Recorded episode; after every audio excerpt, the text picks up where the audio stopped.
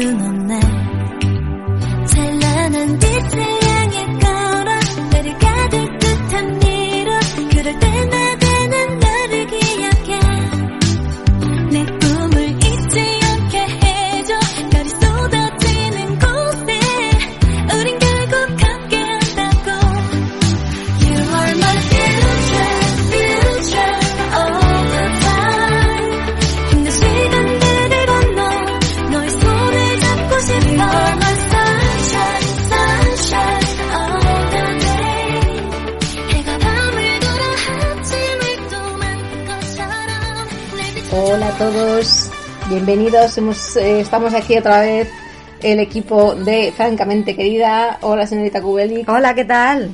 Hola. Hola, princesa Baderka. ¿Qué tal? ¿Y a ti cómo te tenemos que llamar, señorita Lee? Señorita Lee.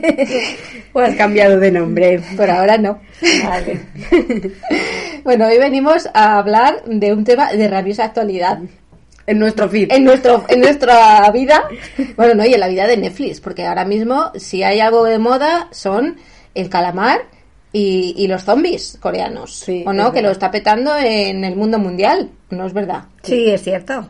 claro entonces venimos aprovechando un poco el tirón estas cosas se dicen pues venimos a hablar del mundo drama coreano. Y bueno pues en- también en las diferentes temáticas de que bueno que, que hemos visto cercanas o no a los calamares o a los zombies y bueno pues otras series que, que hemos estado viendo estos últimos yo bueno yo he empezado pues a hacer realmente Mucho antes. no, que va, al contrario. Sí, el último podcast que grabamos en eh, verano del 2020, Por favor. yo creo. Ha Vamos, no, fue el último que hemos grabado, sino que el que grabamos ese verano, eh, la princesa. Valka mencionó sus coreanitos, ¿o no es verdad? Sí, toda la cosa empezó porque yo escuché una recomendación de una serie coreana, de una booktubers mm, concretamente, eh, recomendaba dos series y entonces vi una de ellas y me gustó y os la recomendé. Que yo previamente ya me había acercado a, a las series asiáticas en diferentes ocasiones, pero en este caso ya ha sido que eh, nos han colorizado directamente. Además llevamos eh, un año y pico ya como sumergidas, que se habrá podido notar a los que nos siguen en Twitter, porque hemos tenido pocos programas, pero el, aumento de comentarios al- a- sobre el tema coreano en nuestros feeds han subido. Entonces, como nuestro podcast hablamos de series, de cine, de música, eh, hablamos de todo y queremos un poco compartir esta, este gusto para la gente que es desconocedora o que le suenan a lo mejor su Netflix le aparece lleno de series, sugerencias de estas, de este tipo de series y no se plantea o se plantea qué será esto, cómo serán, de qué irán, eh, pues vamos a haceros el favor de recomendaros unas cuantas que son de fácil acceso y otras ya si os gustan, que son de un poquito más difícil acceso, pero que también son muy recomendables. Bueno, si no, porque dices, si no puedes con ellos, únete a ellos, que ha sido mi caso. Bueno, no, a ver, que yo no estaba por la labor, le sacaba muchos defectos, que si estos son demasiado guapos, que son unos muñequitos, que si no les entiendo, que... en fin, Prejuicios, prejuicios. Prejuicios. No ser cierto. demasiado guapo es un, es un defecto, por el amor de No Dios. sé, pero mm, me resultaba, no es que no haya visto películas eh, orientales y de temática eh, tanto em, Japoneses, eh, chinos japoneses, chinos, eh, me ha gustado y además me parece que tienen una estética y un gusto por la belleza y es tienen misterio. Pero esta no tienen tanto misterio. Ya lo explicarán aquí eh, la señorita Lee y Baderkak que, que están más puestas en el tema. Yo es que soy una convencida de última hora. pero también he entrado al hoyo, yo estoy en el hoyo más profundo. porque- en esta secta. Sí, yo eh, se sale antes de la droga que de esto. Vamos avisando, es decir, eh, warning para los que todavía habéis empezado, eh, ser conscientes que lo mismo si empezáis, ya no salís de aquí. Porque yo ahora mismo mi 90% de entretenimiento es coreano. Ya digo. O sea, yo estoy ya, yo ya no tengo salvación. Bueno, pero, las- pero además yo sí que eh, también veíamos anteriormente, pues eh, ya no solo los dibujos japoneses de toda la vida, sino películas japonesas, sobre todo películas chinas, también lo que dices, esa, a mí siempre me, siempre me ha gustado mucho todo el tema de, de asiático y habíamos visto películas coreanas principalmente de tema fantástico, zombie o de monstru- monstruos. Sí. y, pero ahora ya pues hemos evolucionado un poco más como los Digimon a otras temáticas. Sí, bueno, las personas que somos un poco más razonables que tú en sus pasiones, bueno, sabe- ya sabéis que cada cual tiene sus, sus pasiones, yo tengo dos a las que soy fiel y luego me voy añadiendo otras, pero me voy bajando y subiendo el carro dependiendo de la apetencia, Eh, pero no me sumerjo a, a la piscina así, a la, sin retorno. Sí, yo voy de cabeza y sin casco, pues eso. Pasiones, pasiones. de gavilanes.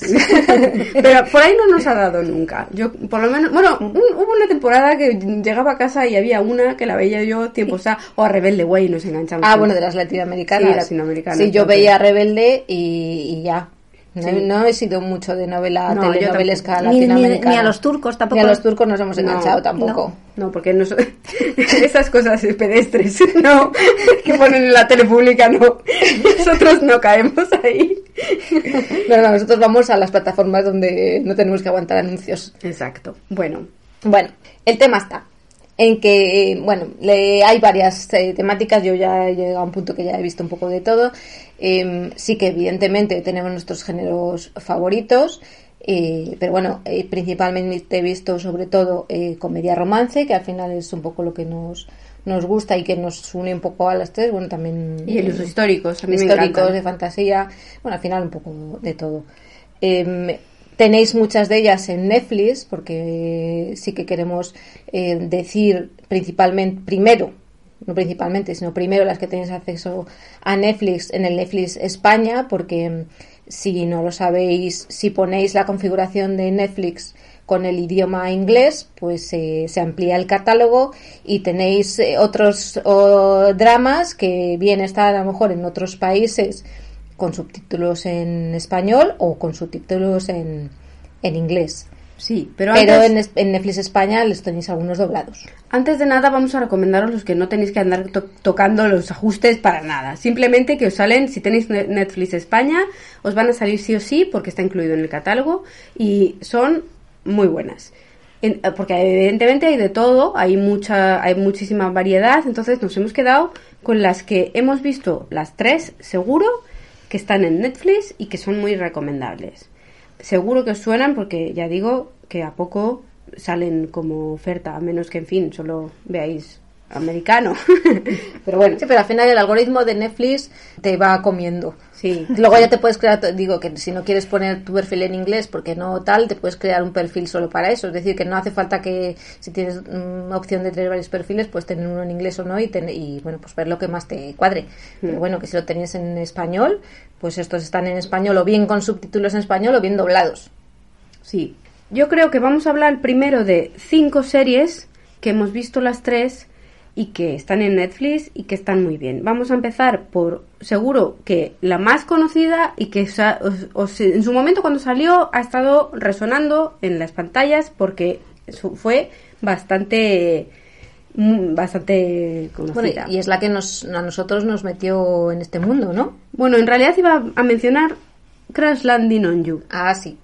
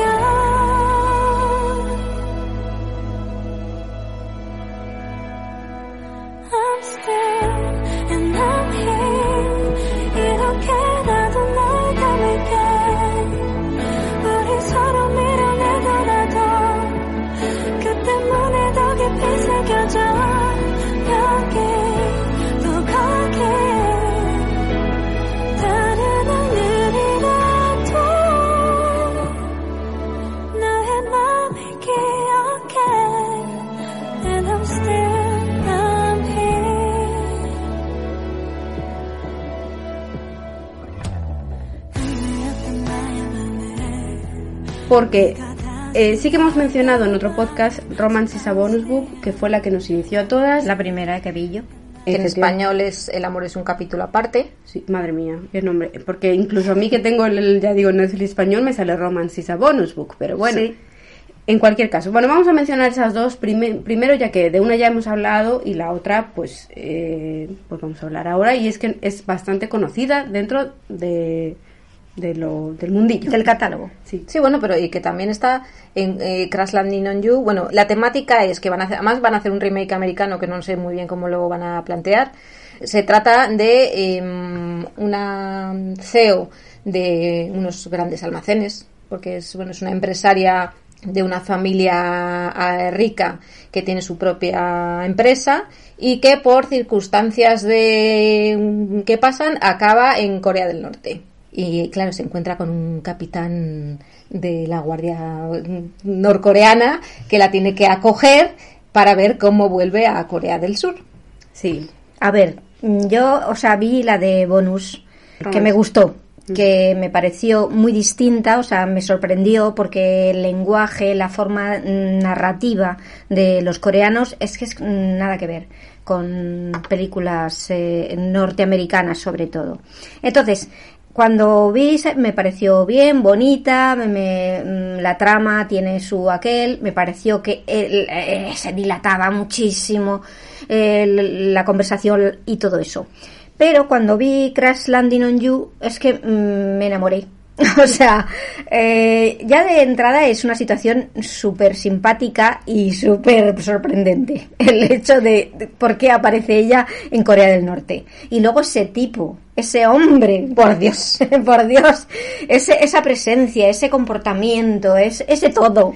Entonces, bueno. es que te tiene que gustar.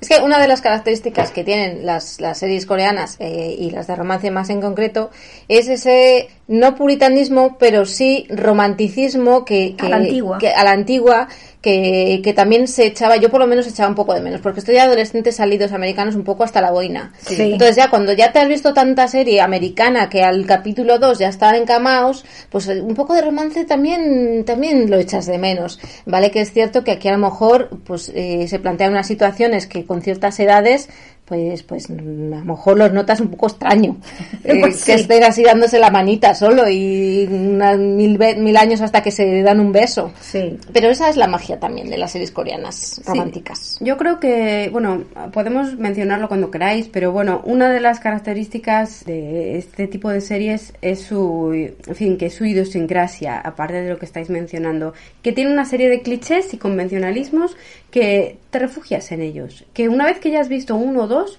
empiezas a notarlos y ya los ves en muchas de estas series. y los esperas Claro, los esperas, evidentemente, y te gustan. También he de decir, dejar claro que Crash Landing on You en concreto es, una, es un drama romántico con comedia. Sí. Pero Tiene todo. Es, es romance mm, principalmente mm, con, es, o sea, con es, eh, comedia. Aventurillas también. No es un drama, drama, o sea, quiero decir, drama de llorar, pero tiene su componente de drama y tiene mm, también mucha parte de humor. También hay que entender que esta situación en concreto, o sea, en la vida real sería muy chunga. Y en cambio, aquí lo hacen para que sea una comedia amable, donde los personajes secundarios que Muy son cómicos, los total. soldados de- que están al- bajo las órdenes del capitán o la gente del pueblo de Norcorea, pues son entrañables. Muy Aquí ingenuo, sí. y te muestra una, una Corea del Norte en la que tiene que ser destacable sus diferencias con Corea del Sur, porque evidentemente las hay, pero también que sea que no sea lo más radical, porque mm, a ver, se supone que bueno, Que es amable, es amable. Bueno, que, que hay personas chungas tanto en el norte como en el sur, porque eh, también la ciudad, los de la gente del pueblo y los soldados que acompañan al capitán, pues eh, son, se ve que son buenas personas y que por las circunstancias a lo mejor pues les toca estar en los que están en el ejército, pero es que los del sur tampoco son buenos todos. De hecho, es que la, la parte que sale de la familia de ella son unos despreciables. Bueno, hombre, eso está claro. O sea, eso ya contamos con que la gente sabe que no todos los que viven en un país comunista son demonios, ni todos los Sí. que viven en un país capitalista me refiero, son- en fin. Claro, pero me refiero que para ser una serie surcoreana Mm. eh, también intentan pintar la, La la realidad. parte amable de lo que es la realidad de la ciudadanía. de que básicamente si eres norcoreano y acabas en, en Corea del Sur, normalmente te acogen, no, no te devuelven, cosa que al revés sí puede ser, que o no te devuelvan o te metan en la cárcel o vete a saber. Pero bueno, Pero bueno, también se nota la diferencia, eh, sobre todo, eh, que es eh, en el norte viven peor digamos económicamente no como personas porque se les ve que están muy unidos y que se apoyan mm, mucho O por lo menos lo que también- te- o por lo, lo que menos te quieren contar lo aquí. que te quieren contar aquí un pueblo donde la gente por una parte está muy unida por otra parte es una cotilla mm, impresionante porque todos saben lo de todos. Y luego ves la parte sur que es mm, eh, súper moderna capitalista a tope con una, una competencia brutal y un una deseo de llegar siempre a lo más porque si no eres un fracasado, o sea, tiene sus cositas.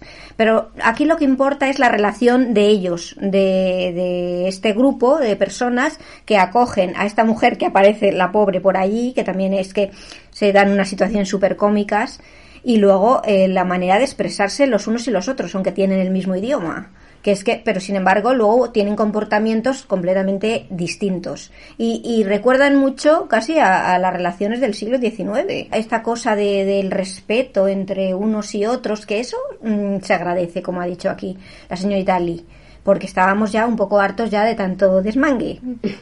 bueno, Efectivamente. yo no, la verdad, pero vamos. Bueno, tú puedes, ver, tú puedes ver también otro tipo de series y demás, pero... Pero me Yo encanta. ahora, veo, yo ahora veo una serie, una serie americana y digo, ¿a ¿dónde va este encamarse ya el de capítulo 1? No. Yo no, yo estoy más abierta, me gusta ver a la gente que se encambie cuando quiera. pero, pero me gustan las, las series coreanas por eso, en gran medida, porque me encanta el romance eh, gentil. Me- eh, eh, la historia, pues como en eso, no, no te voy a decir el medievo, pero a ver, uno de los. No, porque el medievo era muy cruel. Claro. Eh, Los, uno de mis géneros favoritos es el periodrama británico y vamos, eh, el rollo cortés. O sea, es- Del cortejo clásico y caballeresco. Exacto, exacto, a eso me refiero. Entonces, en este caso, se agradece porque es... eh, Muy relajante. Lo que pasa es que a veces mm, eh, lo que decimos, el lenguaje y la forma de narrar que, y de filmar que tienen ellos es muy diferente a la europea. Y eso, pues al principio te choca mucho. Y por una parte, pues yo hablo por mí, que hay momentos que dices, pero arranca ya, pero dile lo que piensas, pero no dejes que crea otra cosa. Y, y otras veces ya te acostumbras y te relajas. No, pero bueno, te puedes per- lo bueno de esto también es que aprendes su cultura, cómo se relacionan entre ellos, sus costumbres, su, su forma de tratar con las familias y, y- y al final Sí. cuanto más lo ves, pues más lo entiendes. Claro. Claro, evidentemente. Sí, sí. Bueno, esta es nuestra recomendación de Crash Landing on You, porque no queremos ahondar demasiado, simplemente, luego evidentemente también hay una parte muy bonita que es el romance entre ellos dos, de cómo se van enamorando, de cómo él se convierte en su salvador, el dilema de que evidentemente ella tendrá que volver en algún momento. Entonces, bueno, es muy bonita para, y se la recomendamos a todas aquellas personas que quieran ver, iniciarse en, en este tipo de series de romance, con humor, con personajes secundarios también muy divertidos, con una idiosincrasia muy particular. Quizá es una de las que se hace un poco más larga, que tiene un- unos capítulos valle que quizás se, se te atascan un poquillo, pero mm, eh, depende de cada cual. Sí, yo, por ejemplo, a ver, la gran mayoría, como norma general, todos los dramas coreanos tienen una temporada y 16 capítulos, o 20 como máximo. Y entonces hay algunas que la historia va más hilada y otras que a lo mejor pues tienes, como en todas las series, capítulos un poco más de relleno. Pero yo tengo que decir, eh, bueno, yo en concreto, ahora mismo, bueno, Crash Landing está en mi top 3 de las dramas que, que he visto ya unos cuantos. Pero yo tengo que decir que yo la empecé, vi dos capítulos y dije, "Uf", eh, y la paré. Mm. Y me vi otra serie, otro drama coreano también, que casualmente la protagonista era ella, pero que no la reconocí hasta que retomé Crash Landing Yo- on You, porque de aquellas todavía no reconocía yo bien los- las caras coreanas. Sí, esto- Ahora le esto- reconozco hasta por detrás. Esto ocurre, no os sintáis sí. acomplejados porque una vez que te acostumbras vas viendo más rostros y te vas haciendo. Esto es como todo. Y los nombres, los nombres yo no me quedo con No, ninguno. los nombres muy pocos. De todas maneras, yo, Yo sí. he de decir, yo me quedo con algunos. Pero normalmente le solemos llamar por el nombre del personaje. O por un rasgo. Sí. Eh, Eh, no sé si Crash Landing está doblada o no. Pues no tam- yo tampoco te sabría No. decir porque yo esa la he visto en Creo que no. Está en coreano. Pero bueno, el caso con subtítulos en castellano. Sí, eso Sí, claro. Bueno, yo te iba a decir a, a raíz de esto que acabas de decir que para mí Crash Landing on You, o sea, me ha gustado mucho y la recomiendo como iniciación, pero tampoco, después de haber vi- visto unas cuantas más, tampoco es mi favorita. Yo no sea, es que sea mi favorita, pero sí está en, eh, dentro de las top que recomiendo, eso, para iniciarse en este mundo y de las que más me ha gustado. Sí. Porque sobre todo yo cuando la paré porque no me acaba de enganchar, me vi otra, que es otra que se llama Something in the Rain, que la te digo, la protagonista es la misma Sí. y esa ya es, esa es actual y es bueno pues una relación en el que sufres mucho porque hay una suegra muy mala y estas cosas de las telenovelas que claro luego cuando volví a la otra dije ay esto es refrescante A mí me pasó un poco igual. Something in the Rain la tenía puesta como bonus, no, no como para recomendarla directamente, aunque bueno, la vamos a recomendar, porque es una serie que yo personalmente me vi seis capítulos del tirón, porque me, engan- me encantó la relación de ellos, de, de ellos dos. También es un- este es un drama romántico, Sí. tiene menos comedia, pero te, te enganchas desde el principio. Lo que pasa es que ahí efectivamente lo que tú dices, hay un personaje que les hace la vida imposible y se hace muy duro por el choque cultural y porque te da mucha rabia. Sí. Entonces, son capítulos del capítulo 10 hasta el capítulo 14 es sufrir claro, entonces si no quieres sufrir, puedes hacer lo que yo, que es hacer trampa y saltarte todos esos capítulos hasta el capítulo final.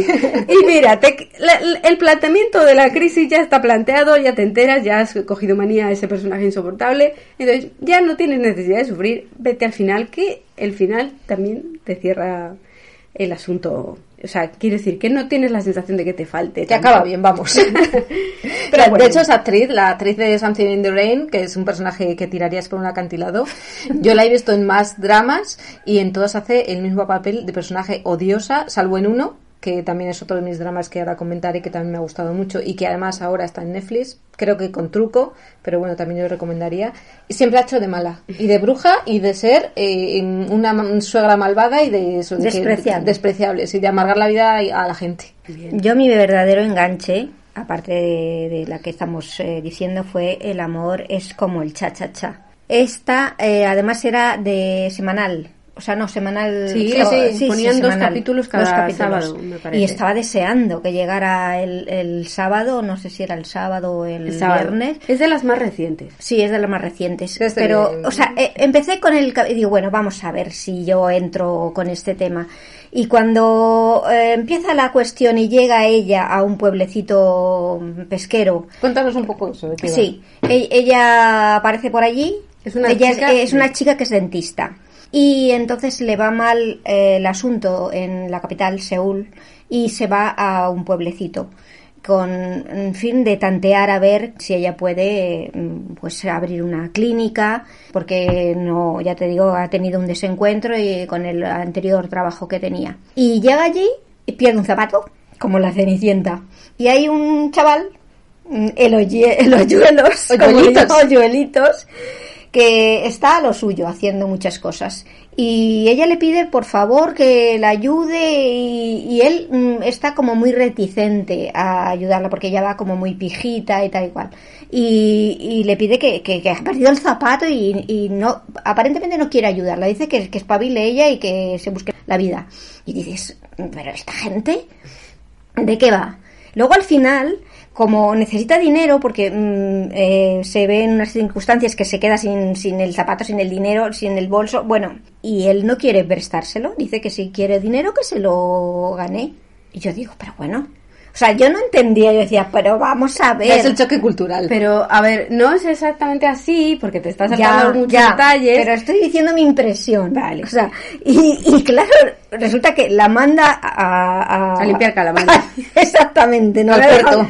Le manda, pues eso, y digo, o sea, ya no es que vaya a vender eh, caramelos y chuches, es que la manda a limpiar calamares que no tiene ni idea, un trabajo de especialista y además un poquito asqueroso.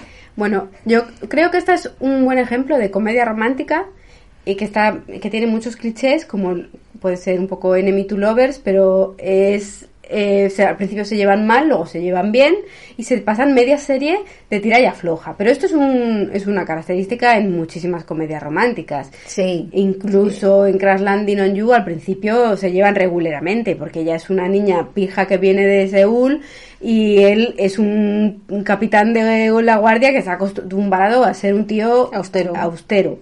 Y claro, este tipo de roles pues se dan mucho en estas series. Siempre tiene que haber un, un malentendido por el cual pues no sale la caballerosidad así a bote pronto. Sale después. Porque siempre Sí. tiene que haber un... Al principio te voy a hacer un poco de sufrir para que te espabiles. Y luego ya según reacciones, pues ya sí, ya No es- respondo. Claro, pero es que es un, lo que decís, una diferencia cultural tan bestial que, y además, mm, claro, ella viene de Seúl, de ser un, pues, es un- una profesional y ver ese, ese mundillo y luego las mujeres que la miran así mm, eh, un poco atravesadamente, decir, esta de que va y a que viene. Y este hombre que es que no sabe exactamente qué pasa con él, porque es que parece un tipo muy duro que está haciendo allí mm, una serie de Chapuzas. traba- mm, chapuzas Pero si lo de piensas bien. Realmente es que es... Luego eh, entiendes todo, o sea, luego acabas entendiendo por qué se comporta así, luego entiendes qué clase de persona es, que es un, en fin, hay que verlo, pero que te encanta, luego te encanta, luego empiezas a, a ver el encanto de- del resto de la gente, eh, la abuelita, que siempre hay una abuelita. Me encanta que en esa cultura a los mayores les respetan muchísimo y se y les protegen muchísimo. y descuidan mucho. Sí, eso Sí. es lo de los de los bueno de las características de la propia sociedad. Y en el amor es como el chachachá en este caso también se cumplen pues muchos clichés y eh, además es el típico romance también naif. Sí, muy naif. muy Pero- naif. Pero vamos... Eh, eh, llegando a ser un poquito eh, pringue en algún momento. Sí, sí. Hombre, esta en o sea hay que verlo con la mente abierta. el plot, o sea, el argumento de esta serie no es muy diferente de los planteamientos de cualquier serie, o sea, de cualquier película de, de tarde, entiéndeme, del, del canal Hallmark. Chica de ciudad acaba en un pueblo para abrir una Sí. tienda de XP y se encuentra con el, el rudo que luego no es tan rudo. O sea, en, en poco es esa idea. Sí. Lo que pasa es que a la, a la manera coreana. Está muy chula porque ellos tienen mucho carisma, porque los personajes secundarios son muy divertidos también, una vez más, eh, porque la- eh, luego el ambiente, el, o sea, los lo- las localizaciones, la luz, el Preciosas ritmo, todo es, o sea, no cae en, en merengue, en el merengue de las series de tarde, aunque tenga sus, sus pinceladas sus de, momentos de, de- de de cursilería. Sí, aquí en el capítulo 12 ya vamos avisando, hay un merengue merengoso. Que lo tienes que ver, yo, yo fíjate que a mí me encantan estas Sí, cosas, pero me pareció too much. Ya, pero es que too much para todo el mundo, ya no, o sea, para cualquier cultura, da igual que sea, No, pero a ellos les encanta. no sé. Bueno, move on. Bueno, y esta estoy que está doblada. Sí, Sí. está doblada en castellano latino, Sí. me parece, porque en su gran mayoría no están dobladas al castellano de España. Hay algunas que sí y otras que no, pero eh, si, la, si están dobladas normalmente sí que están en castellano latino. Es gracioso. Es muy gracioso. Eh, estamos aquí tres personas diferentes que nos gusta, o sea, a mí me gusta, yo soy un poco comodín, me gusta verlas en coreano, pero no me molesta verlas dobladas porque si a lo mejor estoy trabajando, estoy haciendo otra cosa y quiero ir avanzando con las series porque hay muchísimas, pues no me importa ponerme, o series que a lo mejor que, que no me apasionan tanto, pero me entretienen, me gusta ponérmelas de fondo y entonces prefiero ponérmelas en castellano. Bueno, soy más ponible. Aquí la señorita Lee es más de... Yo soy purista, yo las tengo que ver en coreano y las he visto mm, subtituladas en castellano o subtituladas en inglés, pero yo tengo que verlas en el idioma original porque además es que a mí me gustan las expresiones y, y la cadencia, me gusta el lenguaje. Al igual que hay otras personas que precisamente eh, las series eh, o coreanas o chinas o japonesas, ese idioma les chirría en el oído y les resulta incómodo, a mí me gusta. Entonces, yo no me planteo mm, verla doblada bajo ningún concepto.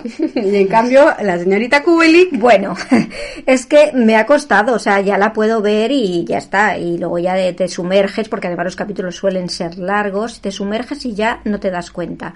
Casi siempre he oído que cualquier idioma que no conoces mm, te suena bruto. O sea, hay idiomas, el alemán mismo, o, sea, otros idiomas eh, Del norte de Europa, que no vienen del, del latín. idiomajos, como dice alguien que yo conozco. Y claro, eh, concretamente en los idiomas orientales mm, tienen mucho de eso. Y me pasa también con el hecho de no, no quedarme con los nombres. O sea, me cuesta muchísimo. Con los eh, japoneses no tanto. Y he visto más cosas chinas, pero los coreanos es que era un descubrimiento total. También es cierto que los nombres coreanos son difíciles porque eh, se pronuncia muy diferente a cómo se escribe y tienen pocas combinaciones, es decir, se repiten muchos apellidos y los nombres, o sea, los nombres propios eh, son muy similares y además ellos son de, pon- de poner el apellido delante y luego el nombre detrás, entonces es muy confuso. Y es verdad que es complicado para la mentalidad nuestra. A mí solo me suena el Yosan. El Yosan El, es el Jos- el. El Joseon. No, yo tengo que decir que al principio es verdad que, que te cuesta, eh, vamos, que, que vamos, es porque estás- no estás acostumbrado a ello. Igual que al principio no reconoces ninguna cara, pero yo ahora ya, después de ver tropecientos mil, pues ya entiendes y diferencias. Sí. hombre, hay caras que son más fáciles de, de diferenciar. No, digo los nombres. Ah, y, bueno, y y las, los y las nombres, palabras nombres, y, sí. y las estructuras gramaticales más o menos como al final a base de nivel, tanto es ya, ya ahora ya estoy ya he llegado al nivel que ya sé diferenciar el acento de Busan que es el nuevo acento británico para mí. Eso ya es mucho, eh, ya es mucho, pero vamos, que yo te digo que los guapos son muy difíciles de distinguir. Porque, a ver, si hay uno... Porque son todos guapos. es que eh, encima son todos modelines. Es que también influye que muchos han sufrido cirugía y las cirugías tienden Madre a, mía, es que- a hacer que se parezcan. Sí, Eso es una sí, cosa sí. que es un Es gran- un error para mí mm, entender. Nosotros no estamos acostumbrados, eso es parte también de la cultura coreana. Eh, a ellos aceptan la cirugía como algo absolutamente normal. Bueno, eso porque- es que no has visto la de mm, mm, My ID, esa Gangnam Beauty. No. Que la tenéis en Netflix también, ¿eh? No, no está en Netflix, ya os lo digo yo porque yo la he buscado. Esta está con Bueno, el para el truco- Netflix, el Netflix paralelo. paralelos. En el Netflix del universo paralelo. No, pero así como te digo que hay caras que mm, se supo- supuestamente no son los eh, guapos, son más bien los feos, o son secundarios o los malísimos, porque luego tienen esta cosa de, de un poco naif de decir el malo es muy malo, el bueno es muy bueno, en algunos. Hasta que se redimen, porque hay muchos Sí, que se también. redimen. También. Y los malos suelen llevar el pelo mm, amarillo pollo. sí, porque sí son muy Sí. dados a, a pintarse los pelos, que, cosa que otros eh, Bueno. en- otras culturas también orientales no lo hacen tanto como los coreanos. Sí. Y tienen muchas, eh, no sé si los otros también lo harán, pero tienen así como unos gestos muy suyos. O sea, uf, ¡Aigo! Sí que son muy y apretar, apretar puños. Cuando haya una situación y como no, no largan, pues apretando puños. Y eso es que al final... los niños buenos siempre llevan el pelo lisito. Sí, Yo me cuenta. y para adelante. Sí, sí, sí, sí. En, en los... Bueno, quieren hacer que uno es joven y otro es más mayor, eh, es decir, cuando quieren pas- enseñar el paso del tiempo, de joven tienes el pelo largo, Mm. para adelante, Sí. y de mayor tienes el pelo, la frente despejada y cuello alto. Sí, es más sofisticado. Sí. Pero bueno, eh, para seguir vamos pasando, avanzando. eh, avanzando, saliéndonos un poco de la, la comedia romántica, uno de mis géneros favoritos es el drama de época. Que ya he mencionado que me encanta el periodo drama inglés. Pues el drama de época coreano me fascina. Es que es visualmente maravilloso. O sea, si ya con las comedias románticas ya había entrado yo y había dicho que bien me lo paso viendo esto, ya con el drama de época, o sea, a mí ya me ganaron por completo. Creo que en Corea son los más, los, las series más vistas, las, los, los dramas históricos, históricos. sí.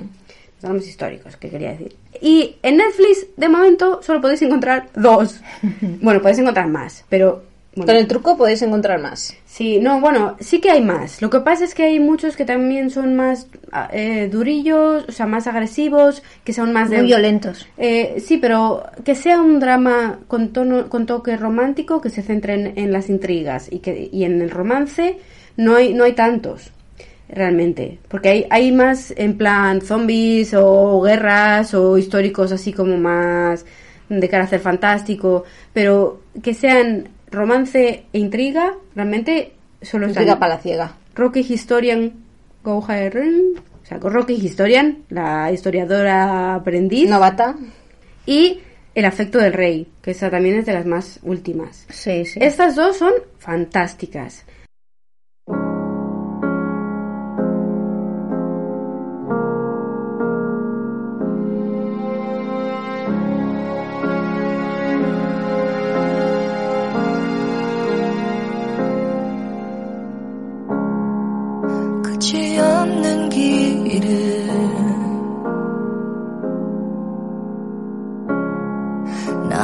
걸어간다.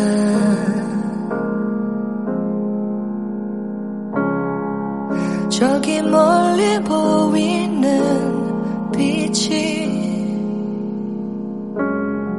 나를 오라 부른다.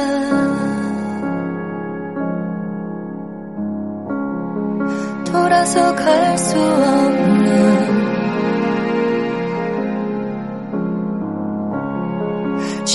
지나간 기억들이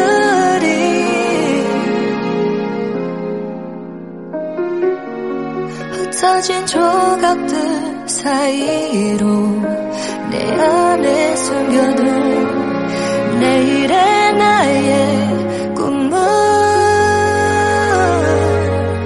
혼자 간직했던 꿈을 찾아 걸어간다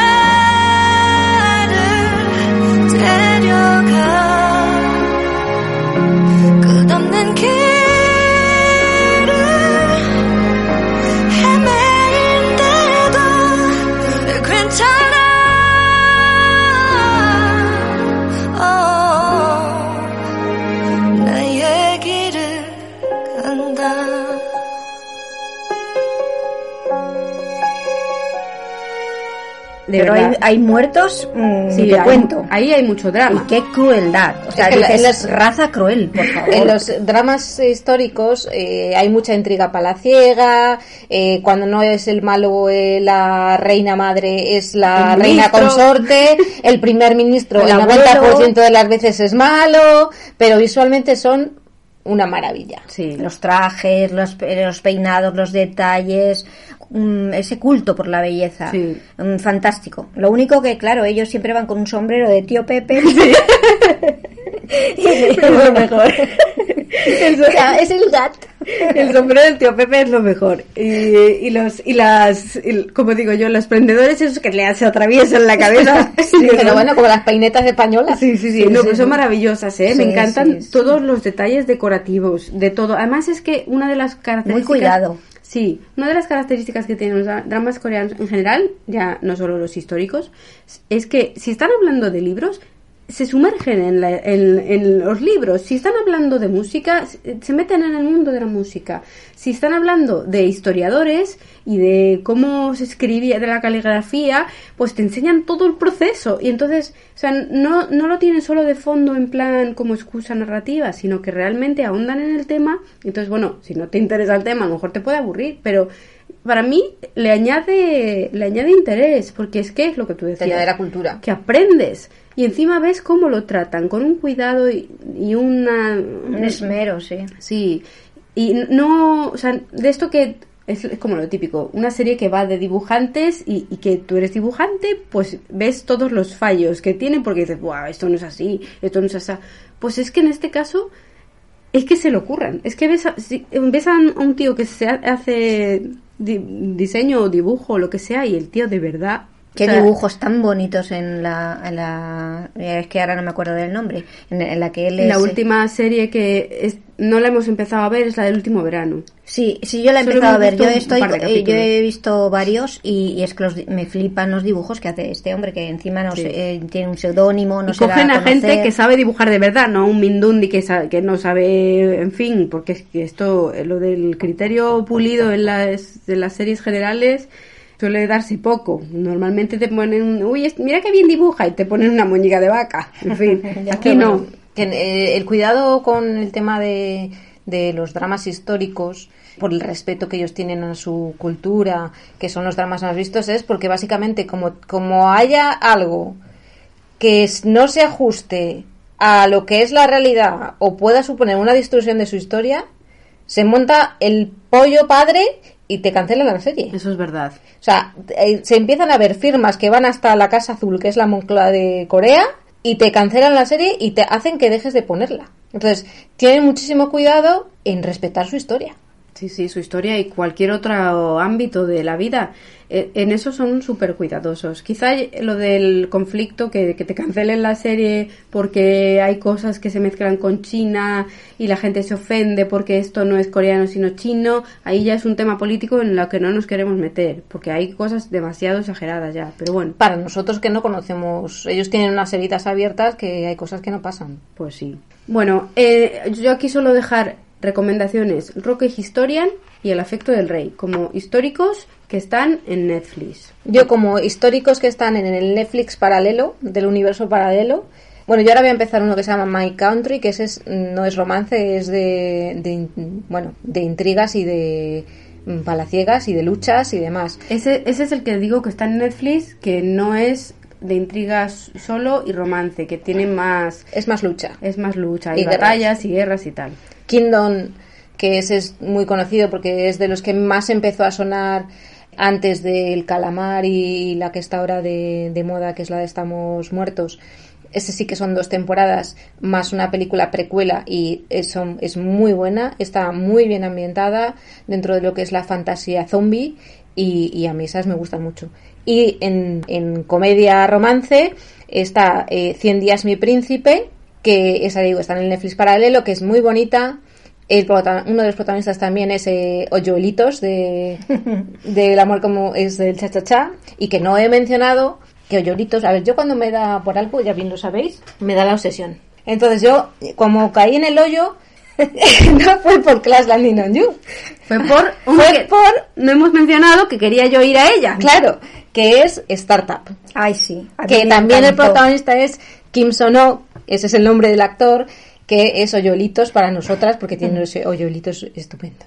Y es de los chicos modelines guapos y actores mm, coreanos que eh, no es porque aparte de que hayamos ya visto varias series suyas, es que tiene una de las caras más reconocibles porque Sí. se sale del molde. Se sale del molde. sí. Es de los que menos, yo creo, no creo que tenga, no creo que se haya operado, no sé si se habrá operado, pero no Eh, tiene como cara mucho de los párpados que se operan todos. Yo tengo que decir que de este hombre me he visto todas sus series y más los realities.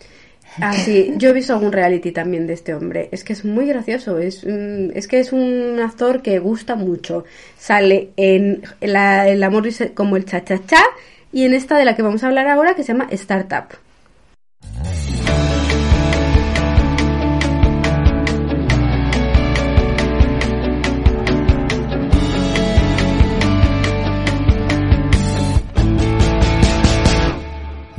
In 숨을 내쉬고 두려움에 맞설 때 내게 들려온 한마디 조금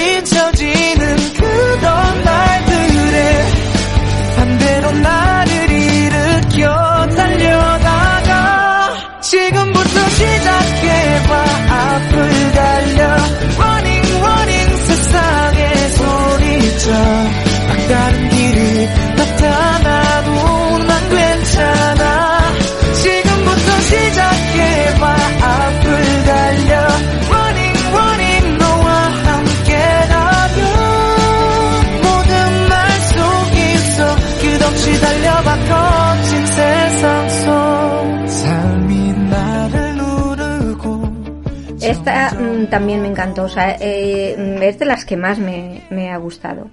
eh, mm, tiene mucho que ver con eh, los jóvenes cuando intentan abrirse camino, que tienen... Ese, eso también es mucho de la cultura eh, coreana, por lo que veo.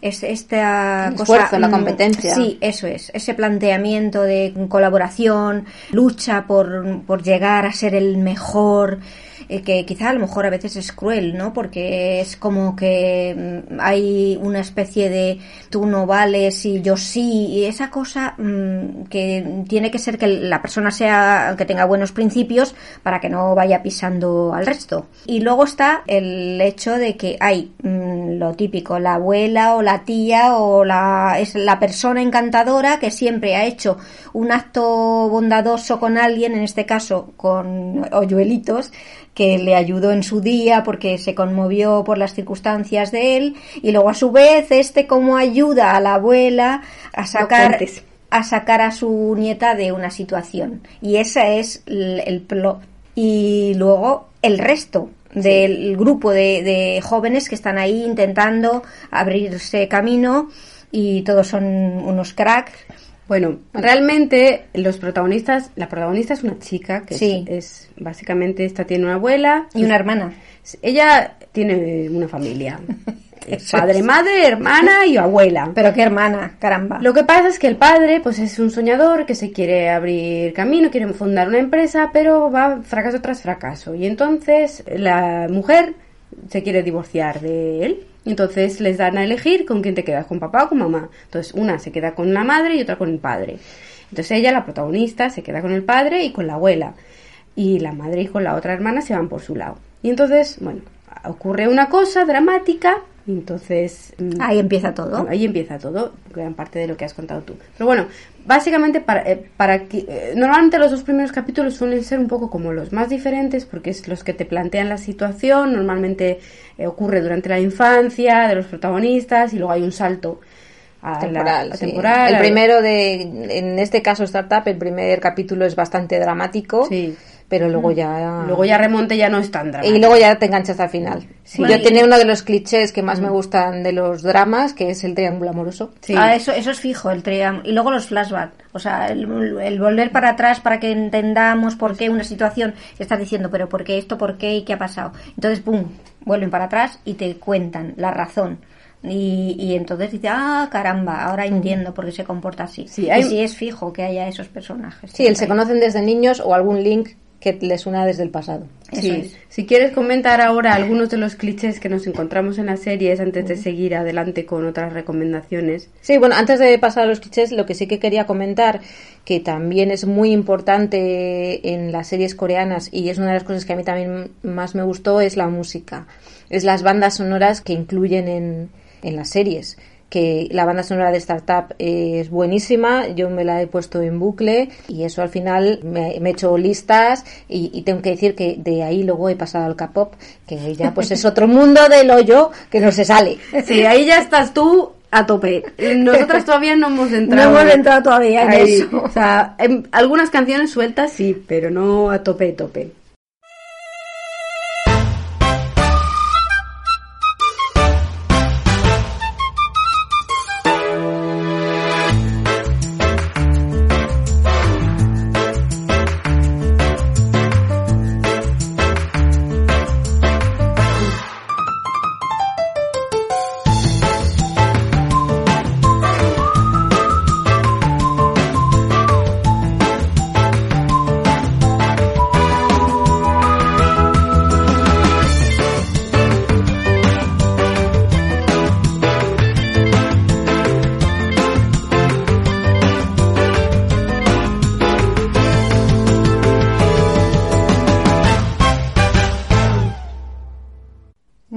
Estábamos hablando, la música es muy importante en los dramas porque además, bueno, pues eh, las bandas sonoras luego también son escuchadas porque son además gente muy conocida allí y bueno, pues que tiene mucha importancia y a raíz de esto lo que hemos hecho es una playlist en Spotify con las canciones que más nos gustan de los dramas que hemos visto hasta la fecha, que la pondremos en Twitter pues por si lo queréis echar una escuchada para que lo tengáis.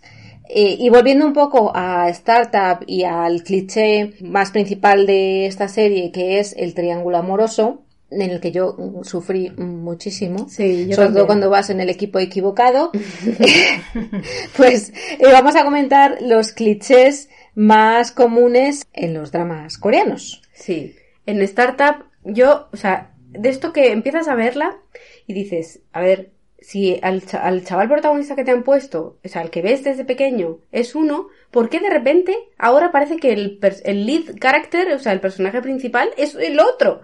Entonces dices, a ver, ¿por dónde estáis yendo? A mí Startup me descolocó por eso y de- Sí. en- entiendo que casi todo el fandom estuviera con hoyuelitos. Porque No hagas spoiler. no, no, quiero decir, hay dos personajes masculinos, ambos son el interés romántico de la protagonista, pero es como que al principio parece que, que uno es más importante que el otro y luego resulta que el, que el otro es tan importante como el uno y dices, vamos a ver, ¿por dónde vais a tirar? Y ahí sí que estás durante gran parte de la serie pensando, Sufriendo. ¿quién, quién es el, quién, por dónde va a tirar? Si ella se está escorando por aquí, y todo el mundo está por acá, en- a ver qué demonios. Entonces, eh, ese, esa serie es lo que tú decís. O sea, te hace sufrir, pero por otro lado entiendes. Es que los dos personajes son muy jugosos. O sea, los dos son entrañables y, y los quieres. Entonces, Sí. es difícil decidirse en ese caso. En este, en este caso sí, a ver, yo tenía claras mis preferencias desde los, prim- los primeros capítulos, pero sí que es verdad que los dos se ve que son buenas personas, los dos se ve que la quieren, entonces claro, a cada uno a su manera, al final pues ya no te puedes quedar con los dos, por desgracia, entonces se tiene que quedar con uno. Y, y bueno, pues si coincide con el que es el que te gusta, estupendo, y si no, pues a llorar a la llorería como nos pasamos a los demás. Sí. En los históricos que yo he visto también suele haber tríos. Normalmente en casi todos los- Triángulos. Tri- tríos, sí. Sí. Triángulos amorosos. Tríos ya no tanto. Porque son muy pudorosos. Entonces, eso no se ve tanto. Bueno, Pero- eh, la de aún así, eh, yo me sorprendí. bueno, pero es que esa no la hemos mencionado. Esta se llama aún así o Nevertheless, que también está en Netflix. Es una, un rara, una rara avis de las dramas. Claro, porque sí, es la que acabo de ver yo. tiene muy poca, eh, tuvo muy poco éxito en, en Corea y ha tenido muchísimo éxito en Occidente. Claro. Es una de esas series eh, que están hechas para Netflix. Porque, pero está en el punto medio porque no tiene ni la mojigatería que tienen algunas de las series coreanas más Clásicas. típicas y más llenas de clichés que vemos, pero tampoco se van al holgorio que tienen las series occidentales. para mí es Está en el punto perfecta. me- está en Para el mí es perfecta en ese sentido porque tampoco me gusta lo sórdido ni la, eh, la cosa demasiado explícita, pero sí que me gusta ver eh, de algo. Entonces, Esto yo, yo me he dado cuenta de una cosa. sí. Viendo las series coreanas. Me he dado cuenta de cómo se sentían los señores del siglo XIX cuando veían el tobillo a una de las señoras. Porque estás ahí diciendo, madre mía, si es que no sé qué, y ahora dices, ay, que se le ha visto una clavícula, ay, que se le ha visto un hombro. Pues así. Sí. Sí, sí. Sí, sí. Pero bueno, que si me dejáis decir algo sobre esta Sí, sí, dilo, serie dilo. que la tengo tan reciente, o sea, me sorprendió mucho. eh, enseguida eh, empieza al, al tomate. Ahí vas en el capítulo 1, entonces ya eso te, te deja shock. ya, ya dices, mm, ¿qué es esto? Eso no es lo habitual. Eh, de entrada, claro, es, es un grupo de estudiantes de arte. Se supone que ellos son como más libres y tienen otra manera de comportarse unos con otros. Están en de la hecho, universidad, están en esa edad de- A mí- del el flirteo, del ahora estoy con este y mañana con la otra y esta cosa. Y aún así, siempre hay personajes que echan en cara a la, a la chica en cuestión que sea tan liberal.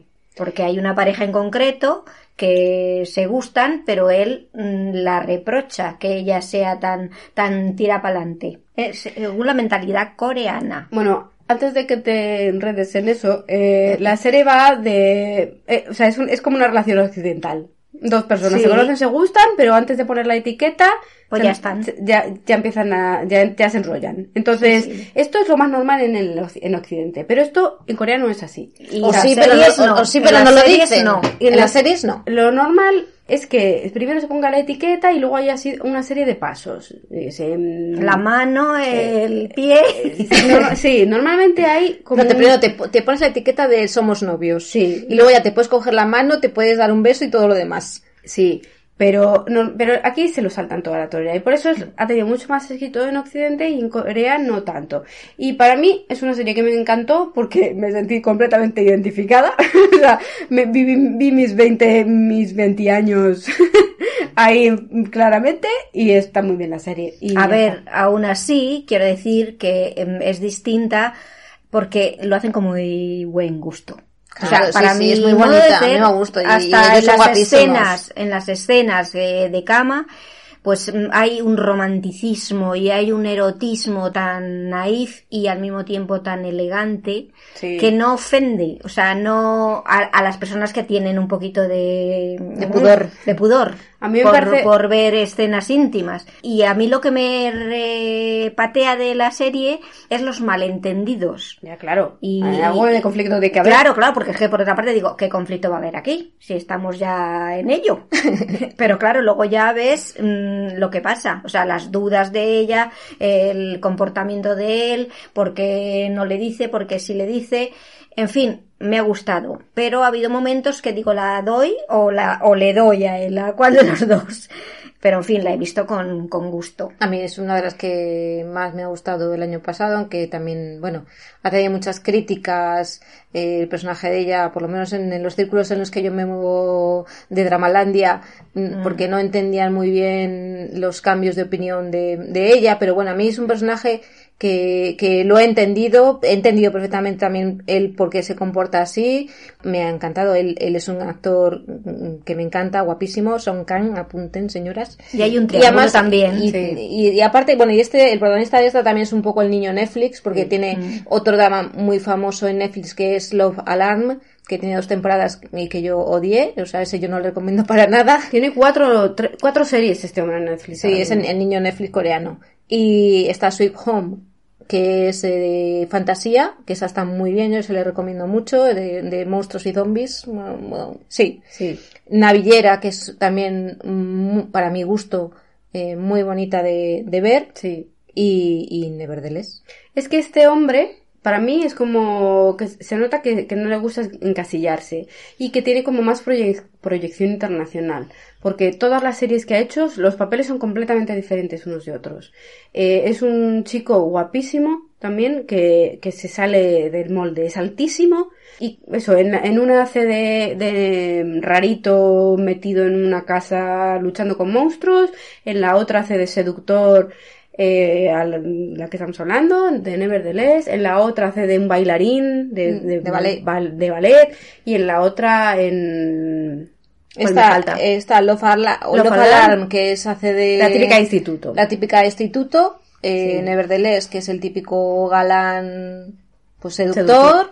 Sweet Home, que es eso, el niño Rarito. el niño rata encerrado en casa, que tiene su porqué, y Navillera, que hace de, de un, un personaje que es eh, bailarín de ballet y que, bueno, entabla una amistad con un abuelito que a sus 70 años quieren aprender ballet. A mí Sí. ese drama me pareció muy tierno. Sí, este hombre, y, o sea, este actor, Son Kang, y sus, y sus series en general todas merecen mucho la pena. Menos, menos Love Alarm. Ya, menos Love Alarm, que sí, es verdad. Bueno, merece la pena para verle a él. Sí. A ver, sí, porque yo todo el rato estaba viendo, digo, es que este bellezón, a- al lado de ella, ella me parecía una ratita, mm, o sea, no es, no es fea, porque no es fea, cuanto más las ves, más ve- aprecias esa belleza, pero dices, pero si es que es una más, eh, de las muchas chicas, era, es mucho más guapa, la otra que es así, La amiga es más guapa. La amiga que lleva los pelos así, tiene una cara graciosa, tiene, se la distingue de las otras, porque ella es como el prototipo de, Es que esto, mira, esto lo hablábamos yo creo a raíz de ver también el reality. Hemos visto un reality, también lo tenéis en Netflix, que se llama Infierno para solteros, o Singles Inferno, o Paraíso para parejas, algo así. Te- Tienes No sé cómo es la traducción, pero se llama Singles Inferno. Sí, Eh, ahí se ve la mentalidad y los gustos coreanos. Eh, la típica Sosaina, plan, pl- Jane, plan Jane, como dicen, como usamos aquí. blanquita, delgadita. Allí es un- el prototipo de belleza. En cambio, a nosotros nos gustan que tenga algo más, que, que siempre destaque por algo más. En cambio, allí la, la típica estándar bella con facciones regulares o cara ovalada, rasgos modestos, es como muy bella. Y a nosotros nos parece, sí, guapas, pero, pero, Pero nada de lo que, que- jueves. muy sosa, Y muy o sea, sosa. Sosísima. Pero la Susi, por ejemplo, la de Startup, a mí me parecía sosísima también. Pues es, es, eh, por eso es la novia de la nación. Claro. Porque Susi, Susi también allí es conocidísima, a mí sí que me parece guapa. Yo la he visto además en varios Sí, dramas es fina. Y, y me gusta mucho. Eh, es, esa chica era idol, debutó muy joven con 16 años y es en la sociedad coreana, pues eso, tienen, allí como son muy de poner los títulos del el, el novio de la nación, la abuela de la nación, el- y esta chica es el primor amor de la nación. O sea, allí es un top de los top porque es súper delgadita, súper blanquita, eh, con los rasgos súper dulces, súper femenina. Entonces, la chica de Nevertheless... No, la Ah, chica no. de Nevertheless es La- muy de ese estilo. sí. Sin embargo, esta actriz luego tiene otros dramas, yo la he visto haciendo de mala en otros dramas y lo hace fenomenal, y tiene otro drama en Netflix también, que es, bueno, no se está doblando no, o no, que es totalmente diferente. Mm. Se llama My Name y es un thriller policíaco Sí. en Ah, el sí. que ella se infiltra en la policía porque forma parte de un grupo mafioso porque cree que, que la mafia mata- la policía ha matado a su padre. Entonces, tiene un registro mm, diferente Distinto. también y en esta otra también hay escena de cama, es decir, esta actriz eh, tiene yo creo también una visión un poco más internacional. Sí, la de My Name, que es la misma de Nevertheless, eh, a mí también me gustó mucho, me encanta la música de, de My Name, esa la, la vi también y sí que está doblada, porque esa sí que la he visto en castellano. Eh, no, Castara- castellano de España. Perdón. que el otro es mm, la- latino, pero Pero es que es gracioso. A mí me, ya te digo que es que he llegado a creer que es que los coreanos hablan así. Pero es que es muy gracioso. Yo, por ejemplo, hay otra serie que se llama Run On, el, el amor es la meta, que es, esa es un slice of life, es de cosas, de, es, es romance con, con cosas cotidianas de la vida también. Y es que es un, esa no es para, o sea, no es para todos los públicos en el sentido que va muy lentita y es un confort, es una serie de confort total. Y esa me la vi en español, en castellano latino toda. Y los secundarios ganaban muchísimo con el acento latino, pero eran muy graciosos, muy, muy graciosos. Sí, sí. Bueno, eh, menudo empacho. Sí. si te metes en este mundo, es que tienes, como ya han comentado aquí las colegas, tienes de todo. O sea, ya se ve que hay mucho romance, pero también hay mm, pues otros géneros que yo todavía no, no he salido un poco de, esto, romance. del Mm. romance. Eh, lo más alejado es eh, Stronger, que es que es un poco más de digamos Fantasía. una- fantasía y empecé a ver una porque estaba el, el personaje de, de Crash Landing, eh, la de la Alhambra. Recuerdos de la Alhambra, yo esa la he visto y me sí, gustó mucho. Sí. Pero vamos, que dentro de eso, pues tienes para escoger, efectivamente. Lo que pasa es que mm, estamos hablando de las cosas que tienen en común, aunque sean de género diferente, lo- todo lo que tienen en común, porque es su cultura y su forma de, de narrar. Bueno, y los clichés que nos venden, que es lo que, que tienen casi todas, eh, bueno, y ya no te digo las, las que son de fantasía, zombie y demás, porque esas van a- por su rollo aparte, pero las que son de, de las que vemos nosotras mayormente tienen la- o los triángulos amorosos, la borrachera con el Ah, sí. soju Ah, sí. y posterior caballito para llevar a la chica borracha en su gran mayoría de las veces a donde proceda que tiene que llevarla. Sí. Aparte de lo de los clichés, eh, es muy gracioso porque ya los empiezas a reconocer en cualquier serie. Pero lo que es muy fuerte es la tolerancia a los borrachos que tienen en Corea. Yo- Y alcohol. Eh, eh, no, pero tiene, o sea, tolerancia a, a- a las actitudes de, de, de coger, de que las personas normales que no tienen, en teoría, no tienen un serio problema con de alcoholismo, eh, lo vean tan normal, Sí, el cogerse esos sí. pedales Irse así, bueno, pues nos vamos a beber. Ala. y se ponen ciegos a niveles de que no puedo andar por la calle y que siempre, en plan, solo, solo te permito beber si, si vas con menganito. Tenía que ser un... También es porque además una de cosas que también salen varios mm, dramas es el tema de las, de las cenas y fiestas de oficina. Hmm. Que tú obligatoriamente tienes que ir porque no le puedes decir que no al jefe y tienes que beber. Entonces, porque al jefe no le puedes decir que no. Entonces, claro, se montan unas borracheras que no es ni medio normal. Pero, pero allí debe estar bastante aceptado.